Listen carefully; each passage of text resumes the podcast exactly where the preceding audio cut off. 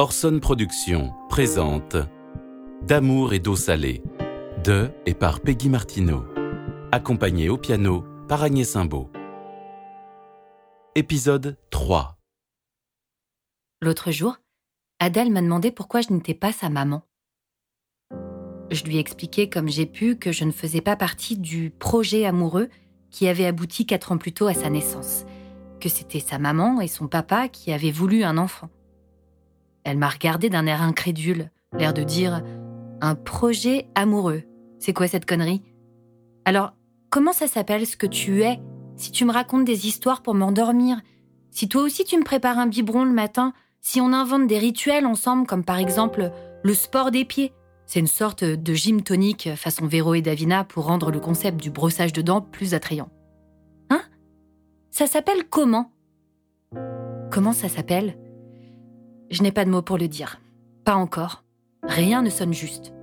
Lorsque je cherche à nommer cette relation, je me heurte au piège alambiqué que la langue française me tend. Je me demande ce qu'elle en dit, Adèle, à l'école.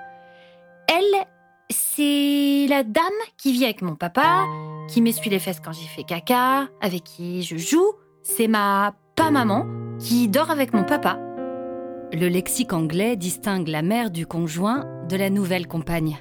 Vive l'Angleterre. Vous serez peut-être surpris d'apprendre que dans le Larousse, le premier synonyme de belle-mère reste en 2021 le toujours très sympathique marâtre. On adore. Du latin matrastra, qui désigne la femme d'un second lit maltraitant les enfants du premier afin d'avantager les siens. Donc, je résume. Je suis officiellement, d'après nos chers académiciens, l'équivalent d'une personne maltraitante et calculatrice. Une salope, Je me demande si Adèle joue avec sa mère au même jeu qu'avec moi. Si ce qui l'amuse avec moi l'amuse aussi avec elle. Au tout début de notre relation à Adèle et moi, il y a presque un an, je n'osais pas dire non. Je n'osais pas m'opposer à elle. Je n'osais pas lui dire non, non, maintenant ça va, j'ai pas envie, je suis fatiguée. J'avais tellement besoin qu'elle me valide, qu'elle m'aime, qu'elle m'adore. À tel point que je me suis retrouvée dans un rôle récurrent. Celui de la vache domestique. Sa vache domestique. Rôle très gratifiant qui consistait à la porter sur mon dos, à aller brouter le tapis, les genoux rappant le sol, à meugler du mieux que je pouvais, et à me faire disputer quand je sortais de mon enclos, voire corriger avec un petit bâton, ça pouvait arriver, et à me faire caresser par elle quand j'agissais comme une gentille vache. Viens voir, papa. Oh, elle est gentille, ma vache. C'est bien, ma vache. Gentille vache. Papa, caresse ma vache. Elle adorait ça, jouer à la vache avec moi. Je me disais, elle est en train de me dresser. J'imaginais Françoise Dolto en train de me faire les gros yeux devant cette scène édifiante de soumission volontaire. Je me disais aussi, je crois que je serais prête à tout pour que cette personne m'aime ça peut faire peur l'amour. Lorsqu'on sait que l'on n'a pas encore trouvé comment s'aimer. On n'a pas encore trouvé le bon curseur et qu'il va en falloir des marées avant que cela se trouve. Des excès de joie, des excès de colère avant que ne démarre une histoire commune. Prêt, feu, partez. Partir ensemble, du bon pied. C'est drôle. En racontant cette histoire de vache à plusieurs personnes, j'ai été surprise d'entendre nombre de fois Qu'est-ce que j'aurais aimé jouer à la vache avec ma belle-mère, moi aussi Et toute la charge d'une impossibilité à l'amour, une zone de non-droit à l'affection que j'entendais dans la bouche des autres qui évoquaient leur belle-mère. Cet imaginaire diffus d'une personne amère, imposant une distance entre l'enfant et son parent, regardant froidement l'objet décevant d'une union précédente. Ça sentait la soupe en silence qu'on était obligé de manger sous un œil inquisiteur.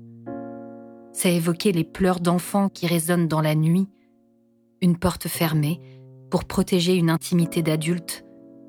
Peut-être aussi quelque chose de sulfureux, un appétit sexuel débordant, comme pour déborder cette vie d'avant, la noyer, la submerger dans un présent de chair exclusif. M'avouant vaincu, j'avais fini par lui répondre en essayant d'avoir l'air le plus affable possible Je suis ta belle-mère. Je voyais bien que ça n'évoquait rien pour elle. Quelques semaines plus tard, elle m'avait dit T'es quoi déjà? Mon arrière-maman?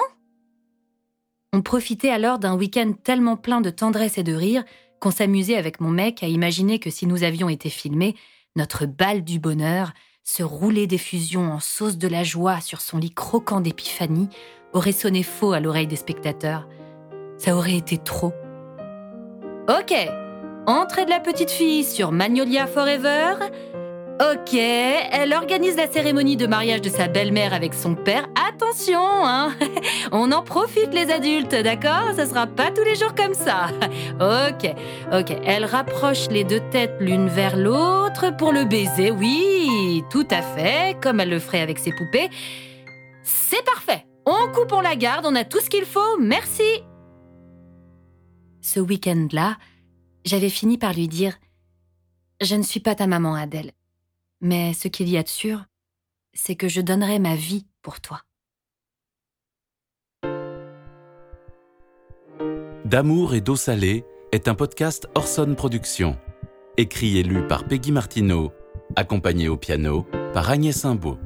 Réalisation Romain Mallet. Montage Zoltan Lantos. Mixage Pierre-Yves Roupin.